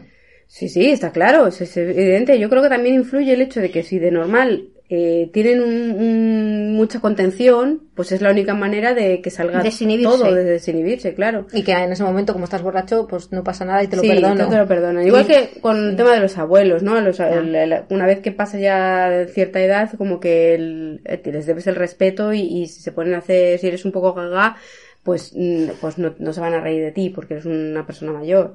Eso es un rollo muy asiático que está bien, porque aquí vamos, aquí haríamos escarnio de cualquiera. Es que además los padres, eh, hay un, eh, un estereotipo también de padres. El padre siempre tiene Sí. un comportamiento muy particular y, o muy sea, borde y muy sí, exigente. sí, sí. está el estereotipo de padre de, de empresa Estricto. estricto, eh, tú estudia y a callar y haces lo que yo te diga, en fin, bueno, Bueno, esas y, de, y de suegra malvada. Sí, sí, que es muy sí. telenovelesco, pero también eh, en el- también en los dramas hay, hay dos extremos. Están las familiares, familias, madres, padres que se meten en tu vida hasta la cocina o los que pasan de ti olímpicamente. Sí. O sea, Los dos es, un contraste que no hay término medio. Sí, sí, es verdad. Bueno, hay, hay término medio en algunas, como por ejemplo que se ven ya relaciones más sanas de familia, que da gusto cuando las Más de que encuentras. se quieren y se preocupan. Sí, y aún así son peculiares, ¿eh? Porque, por ejemplo, otro ejemplo de otra serie que en esta, esta no está en, en Netflix, está en una plataforma que se llama Viki, que también está muy bien porque hay muchísimos dramas y están todos subtitulados y está muy bien. Y es, también es una plataforma gratuita o con un pago pequeño. Eh, Bueno, entonces, normal. Sí, quiero decir, bueno, un, pa- un pago. Como Que puede ser Netflix. Que no es muy loco, quiero decir. Mm. Bueno, la cosa es que tienes mucho contenido gratuito. Sí. Hay unas que sí y otras que no. Bueno, esta en concreto no es gratuito, pero solo la menciono, que se llama True Beauty. Por cierto, muchas de ellas están basadas en cómics, lo menciono porque tanto True Beauty como Nevertheless están basados en webcomics. Y la de estamos, la última que está, que está ahora de moda, que es Estamos Muertos, también está basada en un webtoon. Mm. Es decir, tienen, Love Alarm está basado en un webtoon, es decir, tienen ahí Y un, Sweet Home, yo creo que también. no estoy segura, pero vamos, que tienen un filón en los cómics Sí. eh, importante. Sí, sí, sí. Bueno, esta en concreto simplemente iba a mencionar que la familia es más o menos tradicional y se, y se respetan y se quieren y, y aparte de que la madre sea un poco capulla con el marido porque está en paro y porque ha perdido su dinero, que también es entendible perfectamente, pero en general sí que se llevan bien. Y A mí sí. la familia de True Beauty me encanta. Sí, sí. La hermana me parece Lo fantástica. El, el bueno, el- lo que la, la familia que también me gusta mucho yo- es la de Strong Woman de Bonson. Bueno, ahí no hemos entrado todavía, no, Es no- que Pero la has mencionado sí, ya. Sí, sí, Sí, pero es que solo hemos visto un par de capítulos. Yo no Sí, conozco apenas la sí. familia. Bueno, son los que llevan la cafetería, ¿no? Sí. Sí. Pero la, ma- la madre es tremenda y el padre es tremendo. Bueno, Sí, sí, sí, sí. volviendo simplemente a lo de los estereotipos, esto me lleva a lo de los clichés amorosos de que tiene que ser todo un, o sea, que todo es un poco machista.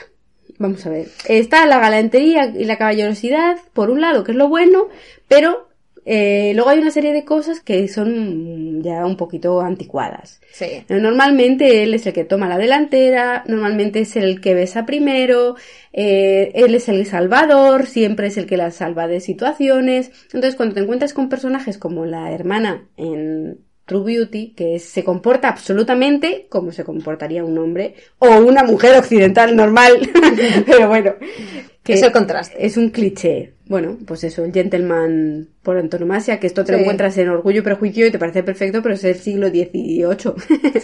No, pero bueno, a mí, si hay una cosa que me gusta de las series coreanas es precisamente esa galantería, porque yo soy de la opinión que no está reñido el ser una persona caballerosa, educada, y a mí me gusta eso en Claro. un hombre. Eh, pero, eh, evidentemente, no está reñido con el respeto a tu independencia. Claro. Lo pasa que, claro, muchas veces esa galantería y esa caballerosidad va unida a los celos, a la posesión, a la posesividad, posesión, sí, eso sí. a esas cosas que aquí además, cuando lo vemos en las series coreanas, porque es muy habitual, nos encanta y nos resulta súper gracioso de los celos, Cosas que en la vida real no aguantaríamos. Nada. de coña. O sea, son muy protectores y eso te encanta porque además es que tienen un movimiento un- que es típico en muchas, que siempre ella se cae y como en cámara lenta él la recoge como si fuera Sí. un tango cuando hacen esa, Sí. eh, sabéis, ¿no? Y ¿A pasa qué me refiero? en todas, en los históricos, en las modernas, Sí, sí, en sí, todas. Y si te vas a salpicar un coche que pasa, te coge y te agarra y te da la vuelta y te salva. O Sí, te va a sí. atropellar un coche también te coge y te salva y te da la vuelta te si va a caer así. un meteorito también. Exacto. Te te, te quedas así como muy cerquita a las cabezas Sí. Sí. sin sí. llegar a nada. Para pero que queda así mirando intensamente. Tensión sexual no resuelta. Sí, Vamos, viven de la tensión sexual no resuelta. absolutamente. Que eso nos encanta, claro. Iba a decir yo otro cliché, otro, otro cliché de, de triángulos, que es el de te agarro por aquí yo y por acá ya el otro, y entonces ella se queda en medio como diciendo... "Ah". Realmente en un ascensor. Exacto, dices, vale, no soy un- una puñetera propiedad de nadie, no soy un objeto, pero ese cliché de no, es mía, no, es mía. O el otro cliché que me hace también bastante gracia, ¿cuál era? Bueno, seguir vos- vosotras hasta que me acuerde. Bueno, hablando de también otra que también tiene muchos cliché- clichés, yo creo que también, creo que está también basada en un webtoon. Eh, sé que el manga le han sacado, bueno, el manga o, o el magua, no sé cómo se llaman los cómics eh, coreanos, tienen creo que su propio término. Esta no la tenéis en Netflix. Eh, yo rezo porque algún día llegue a Netflix o a Prime o a Disney Plus, ahora que se están poniendo las pilas con el contenido asiático, que es ¿Qué le pasa a la secretaria Kim? Ay, qué buena. Esta la tenéis en Viki. Esa está en mi top. Y está en el top de los top porque es una comedia de romance de oficina con el típico CEO guapísimo, pero frío y distante, con el romance de, eh, de, la, de la oficina. En este caso es eh, la secretaria. Sí, con traumita, porque los CEOs aquí, estos que son arrogantes y tal, todos tienen traumita, porque si no, de que son arrogantes y tal. Aparte de, bueno, ser muy guapos y muy ricos, pero siempre son muy inaccesibles y no han conocido mujer. Solo ella. Sí, sí, es sí. como... Bueno, Pero esa es una de las cosas que dices, bueno, se puede dar el caso de que puede pasar, pero ya con ciertas edades que dices, no, eres mi primer amor y no he agarrado de la mano a nadie nunca, pues hombre, eh, hay cosas que son creíbles y otras que no lo Claro, son tanto. Luego siempre tenemos el flashback de es que se conocen desde la infancia, entonces... Claro, ese es otro de los clichés. Exacto. Se conocen desde niños, que por cierto yo es uno de los clichés que más odio. Sí, es Porque que... llega un punto que es que dices, mira, es que mm, ya otra vez está metido con cazador. Sí, sí. Sí. O que bien tienen algún vínculo en común, como es en este caso, que no quiero spoilear, que hace que en algún momento del pasado hayan coincidido. Sí, a mí lo que este es hay un- una historia que me costó mucho, que no entendía la explicación que daban, pero bueno, no quiero contar porque evidentemente no voy a spoilearlo. Pero ah, en ese se me hacía un poco difícil, no entendía por qué. Había una suspensión de incredulidad un poco difícil de creer. Pero bueno, luego lo entendí, entendí todo. Pero vamos, que eh, What's Wrong with Secretary Kim, que es que le pasa a Secretary Kim, para mí es uno de los dramas con los que más me he reído. Sí, terrible. Tiene unos actores muy guapísimos. Yo a ella en el grupo Doramil la llamamos la diosa, porque es que de verdad se busca unos compañeros de drama esta mujer que es que son todos impresionantes y encima se los busca a todos que dan besazos. Sí, además ella... Besazos, porque el protagonista de esta, de esta drama Sí, es de los que da besos de verdad. sí, sí. No besos pez como en otros. Sí, es... Park Seo-yeon, apuntaros también a la lista. Sí, y ese, además ella es guapísima también, y claro, ella va divina, es la típica secretaria perfecta que dices, madre mía, qué asquerosa, porque siempre va divine.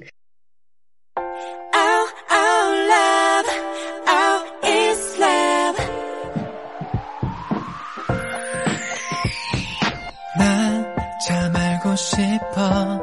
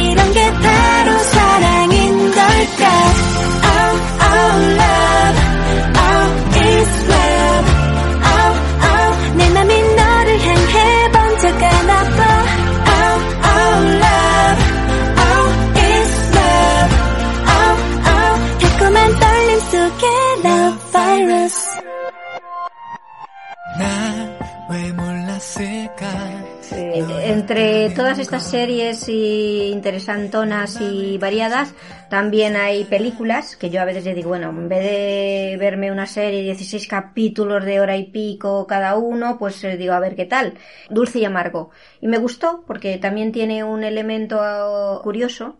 Ahí también ves cómo el culto al cuerpo, a la belleza, al estar súper delgadísimo y estupendísimo, como que eso también es parte de, de- de triunfar en la vida.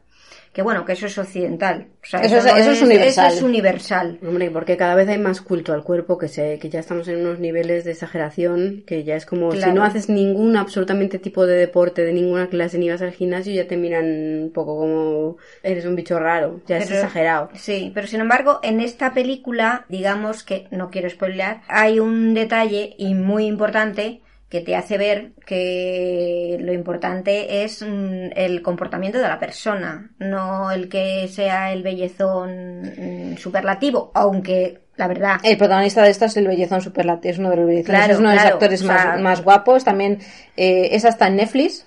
Es una película muy ingeniosa que tiene Sí. su trampilla, Sí, pero eh, resulta, si no te la sabes, muy interesante de ver y, y- y tiene su moraleja. Y Sí, sí, sí, la está, tiene. está bonita. la que no estamos contra la belleza, contra Para cuidarse, ni no eso, vamos, yo la ¿A quién primera. no nos gustan los coreanos guapos? Pero además es que una cosa, y además de cualquier nacionalidad. Claro, pero estamos hablando ahora de esto. Pero además es que si hay una cosa que tenemos aquí de punto positivo, las mujeres o los hombres que les gustan los hombres en las series coreanas, es que cuando se ve carne es la de él. Sí, Porque otro de los clichés es que sale sin camiseta o en la ducha, Yo aquí... enseñando los abdominales. Sí. Cosa que nos gusta, aprobamos y nos agrada gratamente. A mí me hace gracia esto, porque esto es muy, esto es muy asiático, ¿no? O sea, especialmente en Corea se vende mucho al hombre, no solo a la mujer.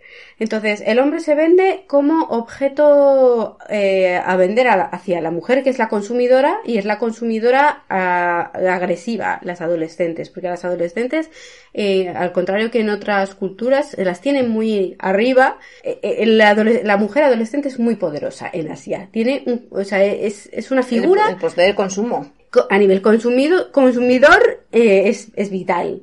Entonces es como que eh, a lo- los ídolos masculinos, los grupos de K-pop masculinos, los, Está dirigido a la mujer. los hombres están... ¿eh? eh, pero claro, Bueno, pero, pero hay tanto los que son, por ejemplo, de fantasía, los históricos y demás. Es decir, allí, evidentemente, consumen ficción es- hombres, hombres y mujeres. Mm. Lo que pasa que, claro, eh, sobre todo las comedias romance y las que nos llegan aquí, al final, bueno, conoces, hay gente, que, hombres que sí que los ven, pero las consumidoras somos las mujeres. Y oye, ¿quién no le gusta un chico guapo sin camiseta? a lo que voy, a lo que voy es que esto eh, está generando que, o sea, y luego a- en los históricos también ha- hay mucho estereotipo que es el, el cambio de roles, ¿no? De una mujer que, o sea, un hombre que aparece en el cuerpo de una mujer o una mujer que se viste de hombre. Lo de una mujer que se viste de hombre en muchísimos históricos. Por eso a mí me encantan. ¿Qué pasa? Que en, el- en los tiempos que corren, esto está convirtiéndose en algo muy moderno. Y es como que ellos no, no se están percatando. Igual que poner a los ídolos de K-pop con mogollón de maquillaje, con ropas súper eh, sexys, hasta el límite de que dices, estos chicos tienen que ser gays, seguro.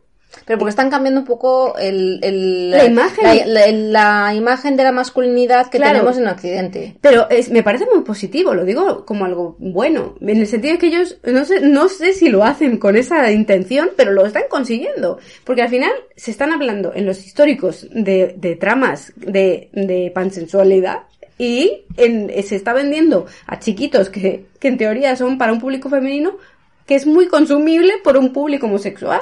Entonces me parece positivo, También hay, o sea, em, lo tratan bastante bien porque en Bueno, más no en de todas, uno. hay mucho tabú, ¿eh? A ver, Bueno, el tema de la homosexualidad allí yo lo he visto en muy pocos dramas. Sí, pero sí que lo hay, porque por ejemplo, Hay en, la de Cha Cha Cha. Cha, En el chachachas la, hay, la chica con... no hagas spoiler, No digo que chica. en, en, en Itaewon Class, que también está en Netflix y también tiene una banda sonora espectacular. A mí el drama me gusta menos, pero es muy bueno. Pasa que la historia a mí de venganzas y demás no me acabo de entrar.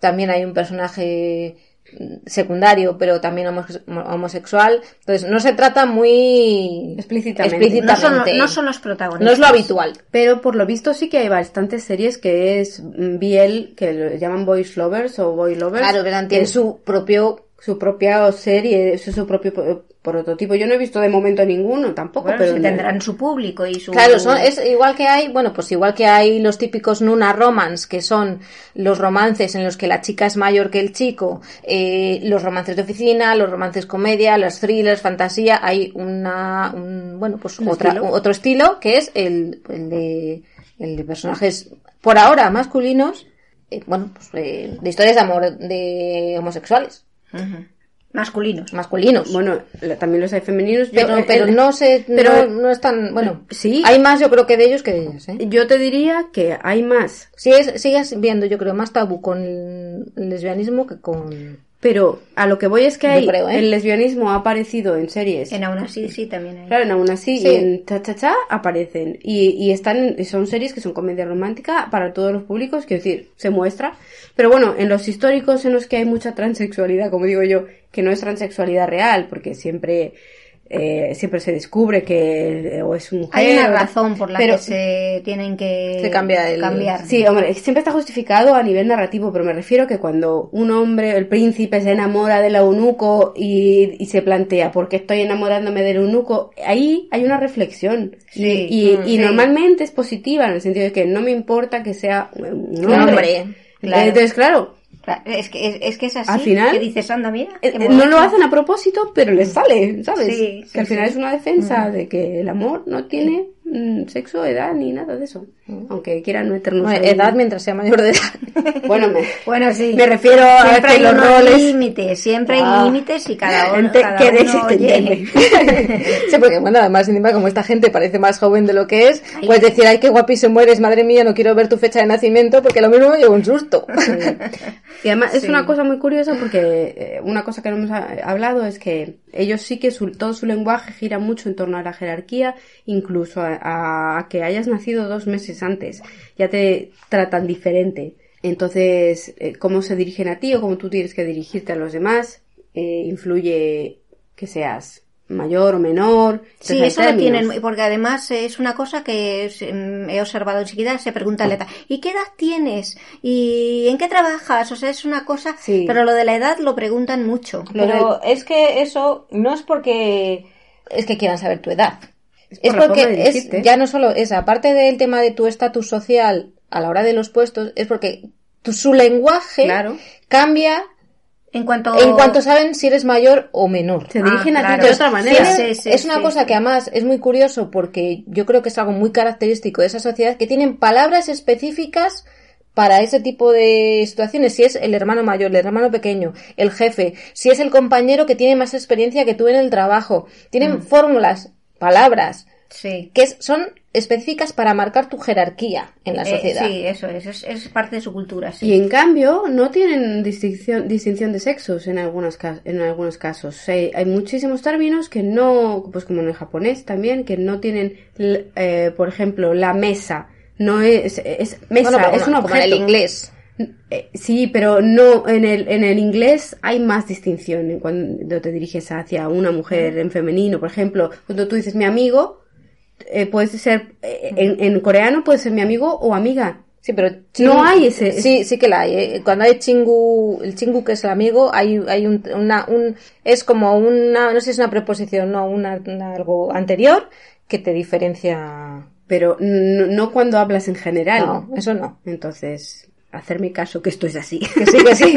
Sí, que, que se marcan las, las jerarquías por edad, por, por estatus social, por eh, tu trabajo y a lo mejor no hay tanta distinción con, con otros términos que a lo mejor en el español es, es mucho más claro.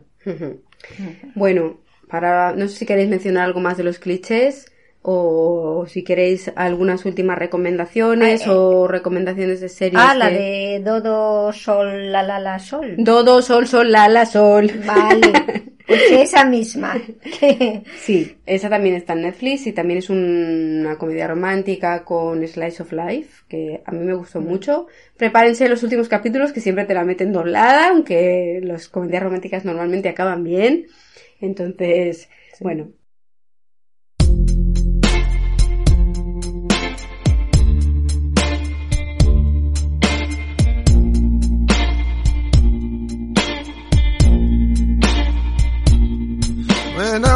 walked down a road I don't know well.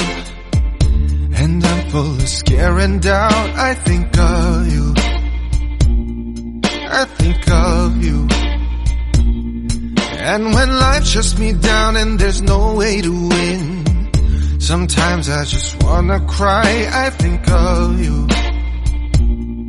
I think of you. When you call my name, I can see the light guiding me home like the stars in the night. I've already known, I've already known, I'm lost without your arms around me.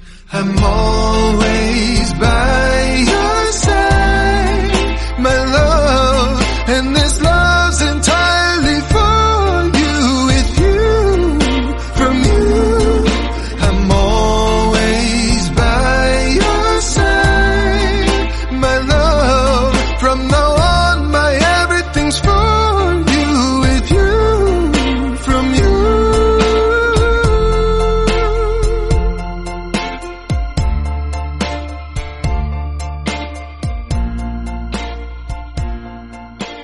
para mí el top del año pasado es Vincenzo. Vincenzo está en Netflix, chicos. Vincenzo está en Netflix. Eh, la historia parte porque un, un coreano que bueno pues que Mafioso. que es mafioso porque se ha criado en Italia Sí. por circunstancias eh, vuelve a Corea y, y, bueno pues eh, también en este drama hay mucho, es muy importante el- los secundarios Sí, son o sea, vitales. eh, aquí hay, hay comedia, hay menos romance, hay un poquito. De romance y eh, toda la parte de acción y de, y de intriga de, de mafias. Sí, es una serie que va de mafias, que tiene muchísima comedia, que los secundarios son hilarantes. Y quieres coger muchísimo cariño. Sí. Luego hay dos guapazos, o sea, aquí si la ves porque es que dos buenorrísimos, Sí. que son el protagonista y el malo, que es Hmm. madre mía de mi alma. Hmm. O sea, yo soy Es más guapo el malo que, Sí. que el, que el protagonista.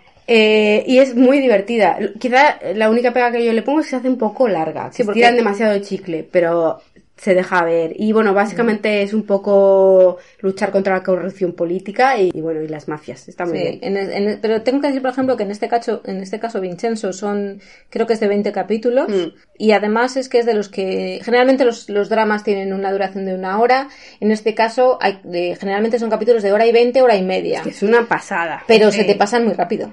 Ya, La yo es que este es uno de los casos que empecé viendo en coreano, pero me los acabé viendo en castellano porque me los ponía de fondo mientras trabajaba porque me, me parecían muy graciosos y me apetecía seguir avanzando con la historia y como tenía que hacer más cosas en la vida y era muy larga, digo, me lo pongo en castellano, pero está muy bien. Y También en Netflix, también es del año pasado. Extracurricular, por- extracurricular también, que además eh, toca un tema bastante Controvertido. eh, controvertido, que el protagonista además, bueno, pues eso se sale un poco de lo habitual, también toca mucho el tema del, del acoso escolar, que también es muy habitual. eso es un tema y- recurrente. Y es un problemón que tienen en Corea. Eh, luego tenemos también Beyond Evil, y esta, la historia transcurre en un pueblecito, no transcurre en la, en la capital, en el que aparecen una serie de cadáveres y es la, la investigación policíaca de, de quién es eh, el asesino. Y es una serie que ganó el año pasado el premio a mejor serie coreana. El, protagonista también se llevó los premios, es una serie muy buena. En esta también sale la madre odiosa de Something in the Ray haciendo de odiosa también. Pero bueno, es un, es, eh, un drama muy bueno. A mí de este género, bueno, de géneros policíacos, My Name me gustó mucho, que ya la hemos mencionado antes, que es la de la chiquita que también está en la mafia y se infiltra en la policía, bueno, se hace policía para vengarse. Y otra de fantasía, que es Cazador de Espíritus Malignos, o Uncanny Hunter, que va, pues eso, de lo que veis, un chaval que se dedica a cazar espíritus malignos, junto con su, con cuatro más está un poco obligado por razones que no vamos a, o sea, es un poco caer de en chiripa que le toque a él ser un poco Buffy Sí. y está muy divertida. Está muy divertida. Y, y ahí también es muy importante el compadreo entre ellos. Sí, sí, es la amistad entre ellos, está muy bien Mm. y se hace muy entretenida. No hemos mencionado eh, mucho el juego del calamar porque es que ya todo Dios ha hablado de ella. Mm. Pero bueno, la, También juego está muy bien. la hemos visto, nos ha gustado, eh, ya sabes, crítica social, eh, está muy bien. Yo no la he visto, pero bueno, que tengo otras. Es que hay tantas que, que en fin. Yo, eh, por ejemplo, de, también de, de tema policíaco, esta no está en Netflix, está en Viki, A mí me ha gustado muchísimo, la pongo también al nivel de Vincenzo, se llama La Flor del Mal, Flower of Evil. La premisa parte porque la protagonista es, vamos, el protagonista es, es un matrimonio, ella es policía y él eh, es el hijo de un asesino en serie, solo que no se sabe. Y de repente empiezan a aparecer cadáveres con el mismo método de el padre de él. Pero su mujer no sabe quién es. Entonces, es un poco toda la policía, toda la, la intriga, cómo ella hace la investigación y él intenta intentar tapar un poco su pasado, pero a mí me pareció eh, dentro de lo que son los dramas eh, policíacos muy buena y, y un final precioso. Pues mira, nos la apuntamos, porque esa no la hemos visto. Y Eh, dentro de las históricas, que también está en Vicky, Cielo Rojo, que esa es histórico fantasía. Cielo rojo y la manga roja, porque aquí hay varias que son así. Ah, pero la manga roja, la luna. la manga roja es una y el cielo rojo es, otra. La manga roja es, eh, está basada además en una historia real y ha tenido muchísimo éxito. Yo también no, no la he visto, la veré. Pero cielo rojo es eh, de fantasía histórica. Hay pues eso, demonios eh, de por medio y la protagonista es eh, precisamente la de luz de luna pintada. Esta. Que también sale Esa quería yo. Luz de luna pintada sobre las nubes es muy similar al afecto del rey, porque hay una transensualidad, como digo yo, hay, no, no, que es simplemente a woman in disguise, eh, o sea, una mujer vestida de hombre, que es uno de mis géneros favoritos, yo no sé si la gente... Por razones. Sí, como por razones. Sí, exacto, exacto. Es que mi rollo me encanta. Yo a todas las que pasa algo así, ahí voy. voy. de cabeza. sí, sí. Y esta está muy bien. Es muy parecida también, es similar. Por razones se diviste de mujer y entonces acaba en el palacio y hay mucha intriga y no me la he terminado, así que terminaré de verla en algún momento, pero me está gustando mucho. Esa está en Vicky y está en el Netflix del universo paralelo. Sí. Y bienvenidos a Waikiki 2. Ah, esa es eh, una de las de Hoyolitos. Esa la tenéis en Viki gratis. O sea, la podéis ver aunque no estéis, no tengáis el suscripción. Y la de la luna también, la de luz de luna pintada en las nubes también. Y es, yo, Waikiki 2 es una de las comedias, igual que la de Secretaria Kim, con las que más me he reído. Es divertidísima. Luego hay otras muchas, pero creo que ya las vamos a dejar para otro momento, como la de When the Weather is Fine, o la de W, o la de Vuelta a los 18. Es que hay tantas, hay, hay miles. Sí, yo por Entonces, ejemplo, la de Vuelta a los 18, esa está basada en la película de 17 Del que el, el protagonista Zac es. Zac Efron. A mí es una de las que más me ha gustado el año pasado y además, y porque además el protagonista es de los que más me gusta, tiene otro drama del año pasado que es, ese sí que es dramón, dramón, dramón, que me, me- pero me encantó, me encantó, que es Juventud de Mayo, ese lo tenéis en, en Viki, ese creo que es Premium, pero, pero vamos, recomendadísimo. Tendremos que hacer segunda parte porque. Sí, esto es un infinito. Os dejaremos seguramente todo el listado de las que hemos hablado en la cajetilla de información, porque es que son muchísimas. Entonces, si tenéis curiosidad, comentádnoslo en los comentarios o en Twitter o en nuestro correo y todas esas cosas y así podemos Pero ir pa- paso por paso. Sí, hacemos no daros, eh, la hacemos segunda parte. Tendréis que pausar el podcast si os interesa el tema para quedaros, porque hemos intentado decir las cosas con tranquilidad, pero mm, es difícil, a veces saltamos de un tema a otro y mezclamos series y eso, pues bueno, pues tenéis que dar gracias que no hemos sacado demasiados nombres a colación, porque Sí, no, a ver, yo es que claro, cuando ya has visto muchas, pues mm, eh, te gustan muchas. Y yo, por suerte, la gran mayoría de las que he visto me han gustado. Sí que ha habido, obviamente, algunas que no he gustado, que no me han gustado y que las he abandonado, pero son las menos. Entonces, eh, claro, pues es que esto da para, para mucho. Igual que el tema de las bandas sonoras, que son muy buenas. Yo, por ejemplo, hemos mencionado Startup, eh, he mencionado también Itaewon Class, que también tiene una banda sonora buenísima. Nevertheless, Eh, a mí me Nevertheless, encanta. eh, Hotel del Luna, que también la tenéis en Netflix, también tiene una banda sonora muy bonita y esa es preciosa de ver, en fin. Descendientes del Sol. Bueno, hay muchísimas bandas sonoras que a lo mejor si queréis, si os interesa el tema, en la segunda parte las podemos comentar. Dejadnos los comentarios en algún lado, aquí en iBox o en Twitter. Y, y ya, pues vemos si, si queréis segunda parte. Sí, efectivamente, porque creo que hemos metido muchísimo material y a ver si, si bueno, los, los que os interesa el tema podéis desgranar de todo lo que hemos comentado y quedaros y darle una oportunidad a una, alguna de estas series que alguna que os interese más la temática. O sea que dentro de ella hemos dicho que hay diferentes eh, formas de contarnos historias. Y bueno, pues em, yo, como soy la última que ha entrado en esto, pues eh, voy paso por paso, pero mm, lo disfruto y tampoco me duele emprender si algo lo empiezo y no me interesa o no acabo de entrar en ello, lo dejo pausado para luego seguir en otro momento. Sí, no, yo hay algunas que no he entrado en la historia y que directamente las he abandonado, porque yo ya estoy en esa época que antes sí que me daban, me pasaba un poco también con los libros, que les tenía que, que acabar sí o sí, pero es que ahora ya no, ahora No, ya no está la vida claro. como para perder el tiempo con toda la cantidad de material que hay que ver. Claro, pero Luego, bueno, hay algunas va en que... gustos también. Hay, sí, y hay algunas que son para ver, ¿sabes? A fuego lento, porque hay algunas que dices, pues me apetece, pero no me apetece verlo a todas horas. En cambio, me apetece, pues hoy me veo un capitulillo, pues a ver qué tal. Otro día me veo otro capitulillo, tal. Y tampoco hace falta pegarse maratones, porque es que yo prefiero no pegarme maratones porque acabo saturada. Suelo verme, si tengo tiempo, un par de capítulos seguidos. Pero no siempre. A veces es que si duran una hora, pues con uno ya tienes más que suficiente para esa noche. Sí. Bueno, y también depende del tema, porque yo, por ejemplo, sí que, yo, por ejemplo, los dramas en emisión, que vosotros sí que habéis visto, la del chacha la visteis en emisión, Sí. Afecto y del Rey, el Afecto del Rey. En emisión, yo soy, yo prefiero ver, mm, ver- cuando ya estén completas, verlas, pero vamos, que me pasa estas con las coreanas y con las occidentales también, es porque me gusta verme cada día uno y me Si gusta el tema. Sí que es verdad que hay series que por la temática a lo mejor son más densas o son más dramas, que digo, bueno, esta me la intercalo con otra porque como me la había de seguido me tiro al río. Claro. Entonces, bueno, pues eh, como hay de todo en esta vida y de dramas coreanos hay tropecientos mil opciones, pues mm, esto ya a vuestro gusto. Sí, a mí sí que me gustaba verlas en emisión porque como te ponían dos capítulos los viernes o dos capítulos los sábados y Bien, ya sabes que te llegaba quedabas bien. el fin de semana que tenías cuatro capítulos porque tenías Sí. dos series en paralelo Sí, sí. y después te copa todo el domingo por la tarde. Sí, total, total. aquí. Y era un disfrute. Sí, sí, total, totalmente. A ver si retomamos la del verano. que Sí, es verdad que la hemos quedado, estamos en invierno. La de último verano. Our, Beloved Summer. Sí, porque, bueno, esa la quiero ver también. Había, es que he escuchado recomendaciones bien, recomendaciones no tan bien, entonces la tengo en duda. Bueno, yo sí la veré porque yo en el grupo Doramil que estoy, del Telegram, un saludo, pues, pues la, la recomiendan mucho, entonces la veré, la veré seguro. Pues bien, pues nada. Bueno, pues, pues nada más por hoy. Eh, si habéis llegado hasta aquí, espero que tengáis la libreta puen- llena, puen- llena de cosas.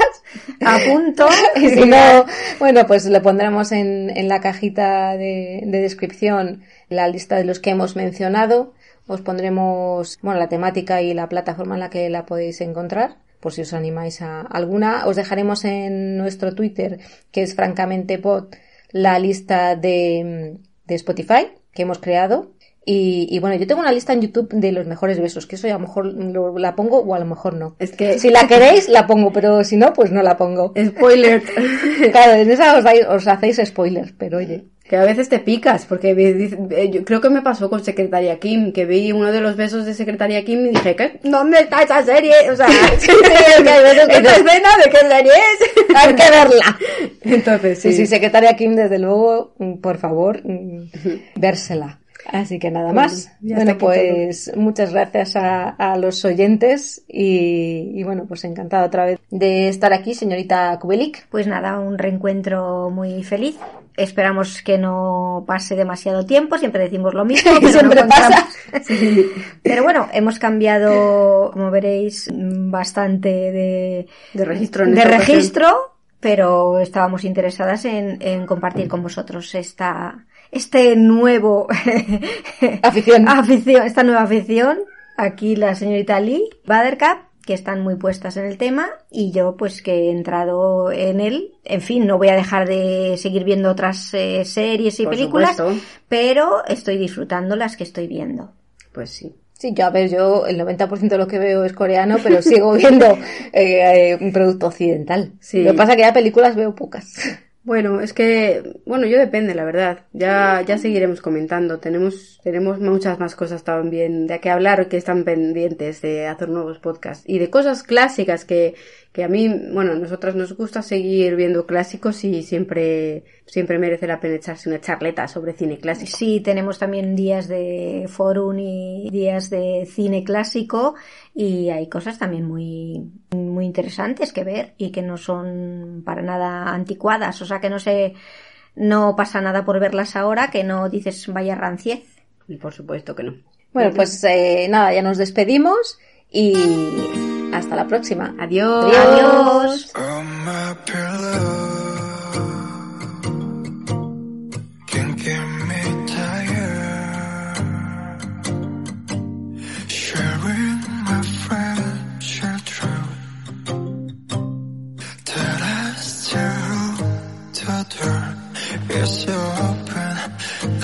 Girl,